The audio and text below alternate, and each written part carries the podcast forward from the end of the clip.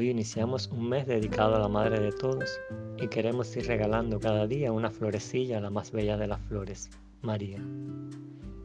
En este primer día te presentamos la flor de la mariposa y la virtud de la fe.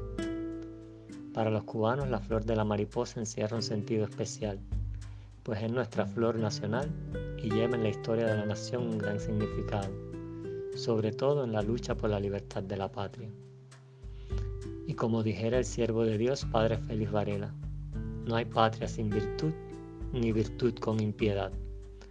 Por eso quiero asociar esta bella y sencilla flor con la madre de todas las virtudes, la fe. La fe constituye la puerta a través de la cual entran las demás virtudes, y es en función de ella que se cree en aquello que la gracia muestra de forma un tanto oscura, habilitando al hombre a dar su asentimiento a la revelación.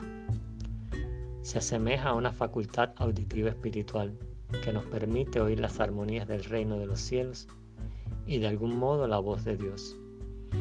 Ahora bien, como dice el apóstol Santiago, porque como el cuerpo sin espíritu está muerto, así también la fe sin obras está muerta.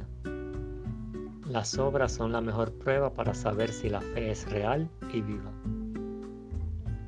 No sirve decir que se tiene fe, hay que demostrarlo. Debemos, por tanto, pedirle al Padre que nos haga fuerte e infide pues esta virtud infunde coraje y llena el espíritu de entusiasmo.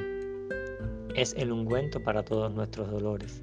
Es el ánimo y la alegría en medio de los sufrimientos de este gran desierto, nuestro exilio terreno, hasta alcanzar un día la felicidad eterna en la gloria celestial. Florecilla. En este día expresa esa fe que proclamas en una obra concreta a favor de aquel que está necesitado y que por el ajetreo diario no le dedicas la ayuda que puedes brindarle.